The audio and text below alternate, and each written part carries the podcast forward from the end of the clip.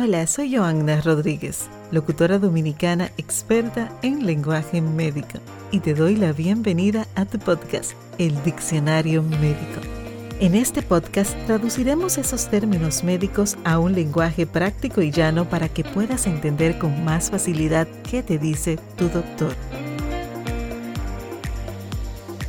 Y en este episodio hablaremos de la enfermedad de células falciformes. ¿Qué es? ¿Cómo se transmite? ¿Cómo puedo darme cuenta si la padezco? Y recomendaciones finales para aquellos que tengan la condición. Y qué gusto que nuevamente estemos aquí conversando. Recuerden que en el episodio anterior donde hablamos de anemia, informamos que el 19 de este mes se conmemora el Día Mundial de la Anemia de Células Falciformes. Y con tales motivos, el episodio de hoy lo vamos a dedicar a esta enfermedad. Ese día se conmemoró por motivo del primer paciente que nació un 19 de junio y fue quien sirvió de espejo para despertar y alertar de los padecimientos de los signos y síntomas de esta enfermedad que aproximadamente el 5% de la población mundial la padece, pero sobre todo aquellos que provenimos de raza negra. Entonces, ¿esta enfermedad qué es? Recuerden que en el episodio 10 hablamos del hemograma y en este episodio mencionábamos que la sangre tiene tres componentes, glóbulos rojos, glóbulos blancos y plaquetas. También en el episodio número 12, donde hablamos de anemia, mencionamos que los glóbulos rojos son los responsables de esta entidad. Una disminución de glóbulos rojos es anemia y que la anemia no es una enfermedad en sí, sino un signo clínico, es una consecuencia de una entidad. Esas entidades que producen anemias pueden ser adquiridas y les invito a que vayan a ese episodio para que puedan entender mejor, pero sí le voy a decir que hay anemias que son producidas por entidades hereditarias, como es el caso de la falsemia. La falsemia no es más que una alteración en la proteína que se llama hemoglobina del glóbulo rojo. Esta alteración hace que nuestros glóbulos rojos, que normalmente son redonditos como una dona y flexible como una vejiga, no tenga esta característica, sino que en momentos de estrés, cuando se producen, hace que ese glóbulo rojo se deforme, tome forma de media luna o forma de hoz, y por eso el nombre de falciforme. Esas formas también se le llama drépanos, por eso también otro nombre con el cual se conoce esta entidad es con el nombre de anemia drepanocítica. Esta entidad, con esas características del glóbulo rojo, el glóbulo rojo, que normalmente debe vivir entre unos 90 a 120 días, tiene una vida media más corta, se muere más rápido, dura aproximadamente 10, 20 a 30 días como máximo. Y esta muerte del glóbulo rojo se le llama hemólisis que no es más que la destrucción del glóbulo rojo, pero que en esta enfermedad esa hemólisis va a estar aumentada. Y cuando produce la hemólisis se liberan los componentes que está dentro del eritrocito o glóbulo rojo, y uno de ellos es la bilirrubina. Esta bilirrubina sale como se libera en cantidades muy altas. Nuestro organismo no es capaz de metabolizarla y se acumula, produciendo un color característico que es uno de los signos que va a presentar esta enfermedad, que es un color amarillo de la piel, de las mucosas, de la conjuntiva, y a eso se le llama ictericia. Como mencionamos, esta enfermedad se hereda y se hereda de ambos padres. Entonces, para poder manifestar la enfermedad, debemos tener un gen del padre y un gen de la madre. A esto se le llama un patrón de herencia autosómico recesivo. Cuando es recesivo es que necesitan los dos genes para manifestarse. En el caso de que se herede un solo gen, entonces vas a ser portador o heterocigoto. Los pacientes que son heterocigoto o portadores de este gen no manifiestan la enfermedad. Lo único que tienen que tener conciencia de educarse en sus parejas, hacer electroforesis de hemoglobina, para que así sepan si tienen el riesgo de transmitir la enfermedad a sus niños. Hay diferentes posibilidades. Una pareja, por ejemplo, que es portadora y se casa con un portador, tiene un 50% de probabilidad por cada embarazo, no es selectivo, sino cada vez que gestionen un embarazo, esas probabilidades son las mismas. Entonces, por cada embarazo tienen un 50% de probabilidad de tener un niño portador, un 25% de probabilidad de tener lo sano y un 25% de probabilidad de que ese niño salga homocigoto o enfermo puro. Esas probabilidades pueden variar. Si en el caso de que uno de los dos padres sea homocigoto, entonces las probabilidades de tener un enfermo son mayores. Pero mientras tanto es importante que sepan que esas probabilidades son en cada embarazo, que no varían, no porque ya tengan un paciente portador, uno puro, el próximo va a salir sano, porque cada probabilidad es como la lotería, no se sabe realmente cómo es, y la única forma de saber si realmente tengo un embarazo que el paciente está sano es haciéndote diagnósticos in vitro, que son súper costosos, riesgosos, o hacer también inseminaciones in vitro artificiales y así verificar si ese embrión que se inseminó tiene la enfermedad. Pero son ya métodos un poquito más sofisticados, eh, muy costosos y que por lo menos aquí en el país no se hacen tan frecuentemente en República Dominicana.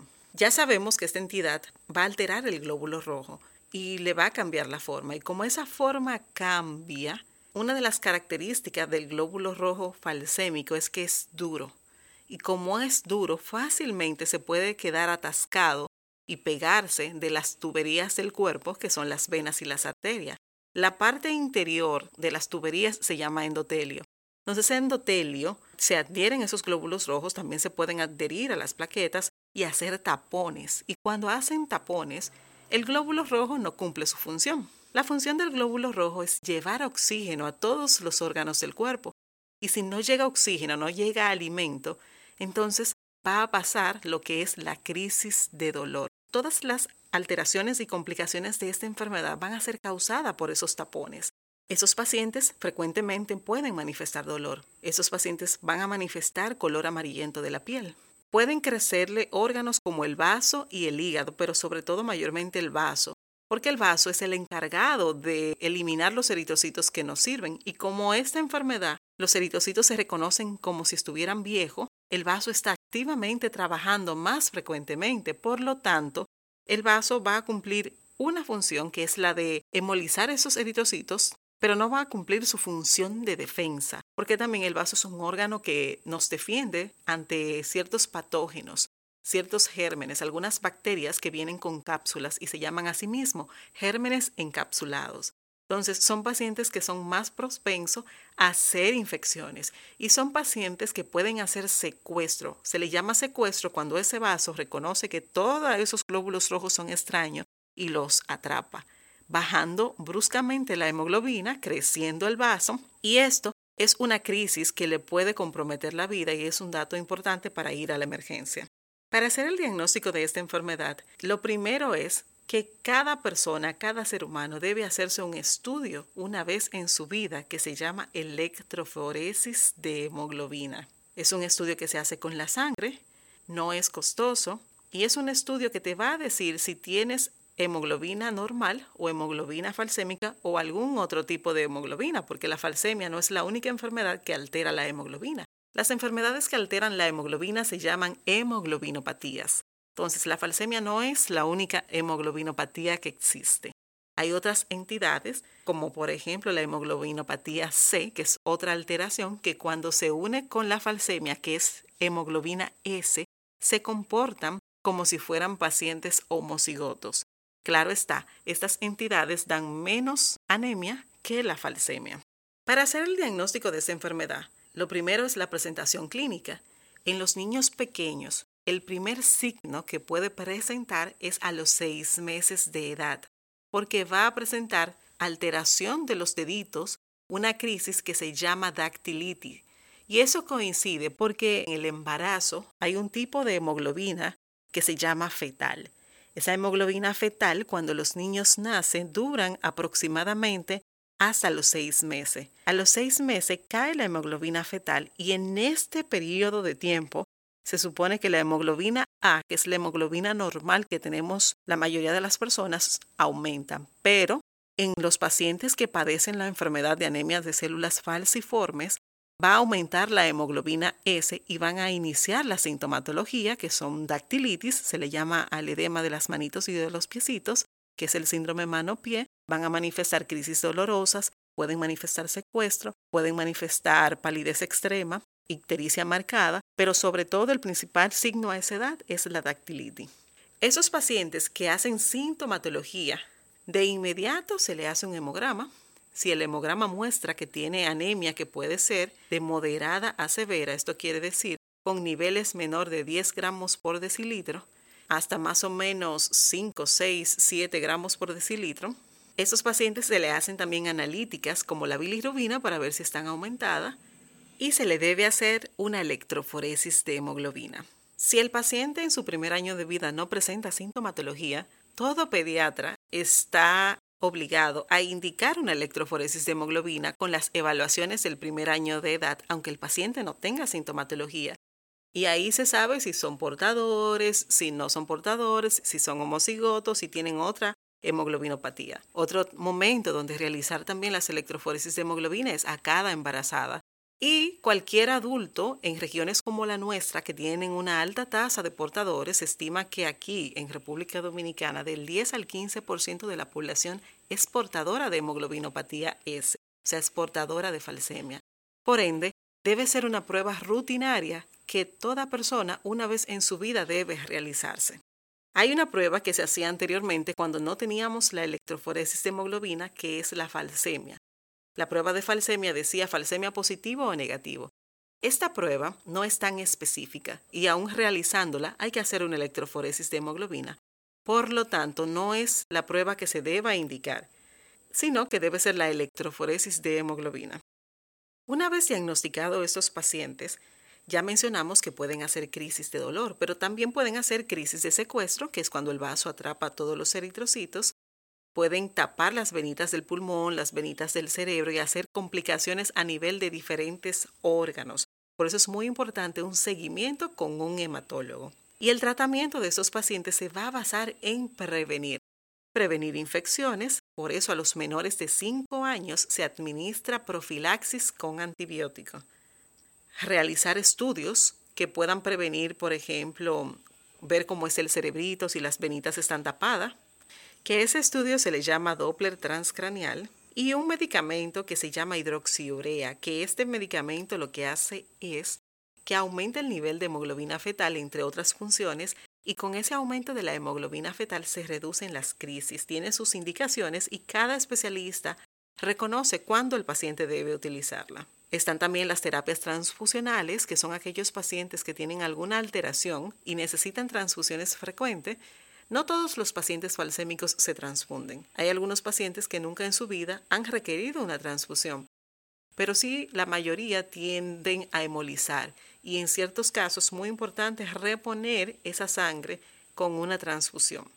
Dentro del tratamiento, una de las curas que hay y que yo sé que muchos han visto en la literatura, y más si son falsémicos, es el trasplante de médula ósea. Este trasplante es muy riesgoso, costoso y no está indicado para todos los pacientes falsémicos, sino para aquellos pacientes que tienen muchísimas crisis y deben realizárselo fuera del país porque en nuestro país no los tenemos disponibles. Recordarle que hay una entidad que se llama leucemia, que es un cáncer de la sangre, por así decirlo y no es lo mismo que la falsemia, son diferentes. Las leucemias son, le puede dar a cualquier persona, son entidades que si bien es cierto, tienen características similares, no son lo mismo. Un falsémico no se convierte en leucemia, pero sí un falsémico puede padecer leucemia. O sea, cada quien tiene el mismo riesgo de manifestar esta enfermedad, pero son enfermedades diferentes. Con esos pacientes es muy importante la educación. Y dentro de la educación que vamos a saber, esos pacientes deben hidratarse adecuadamente.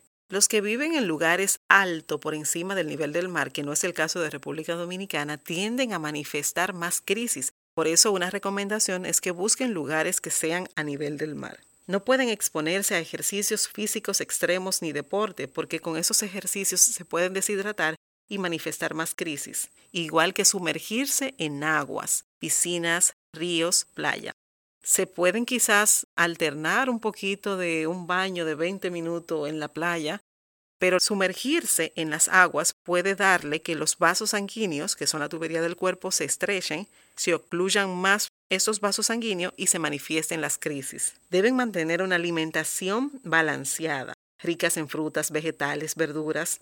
Deben evitar las comidas sintéticas procesadas o chatarras. Mantener una buena higiene, sobre todo la higiene bucal, porque mantener la higiene reduce el riesgo de infecciones que estos pacientes pueden tener la aumentada. Tener completo su esquema de vacunación. Y ante cualquier signo de emergencia deben acudir a su centro evaluador al área de urgencia. Deben también seguir las recomendaciones de su especialista. Y para concluir, es muy importante y les recuerdo, y es prácticamente el mensaje que quiero dejarle, especialmente los dominicanos que tenemos una incidencia un poquito mayor por nuestra descendencia afroamericana, deben realizarse una electroforesis de hemoglobina una vez en su vida. Así que ya saben, hoy estábamos hablando de falsemia, una enfermedad hereditaria que se hereda de ambos padres y que produce alteración en el glóbulo rojo provocando anemias, hemólisis, secuestro y diferentes crisis. Y esto ha sido todo por hoy. Muchísimas gracias por escuchar este episodio del Diccionario Médico. Recuerda suscribirte y seguirme en las diferentes plataformas sociales para que no te pierdas todo el contenido que tengo para ti. Soy Joanna Rodríguez, hasta la próxima.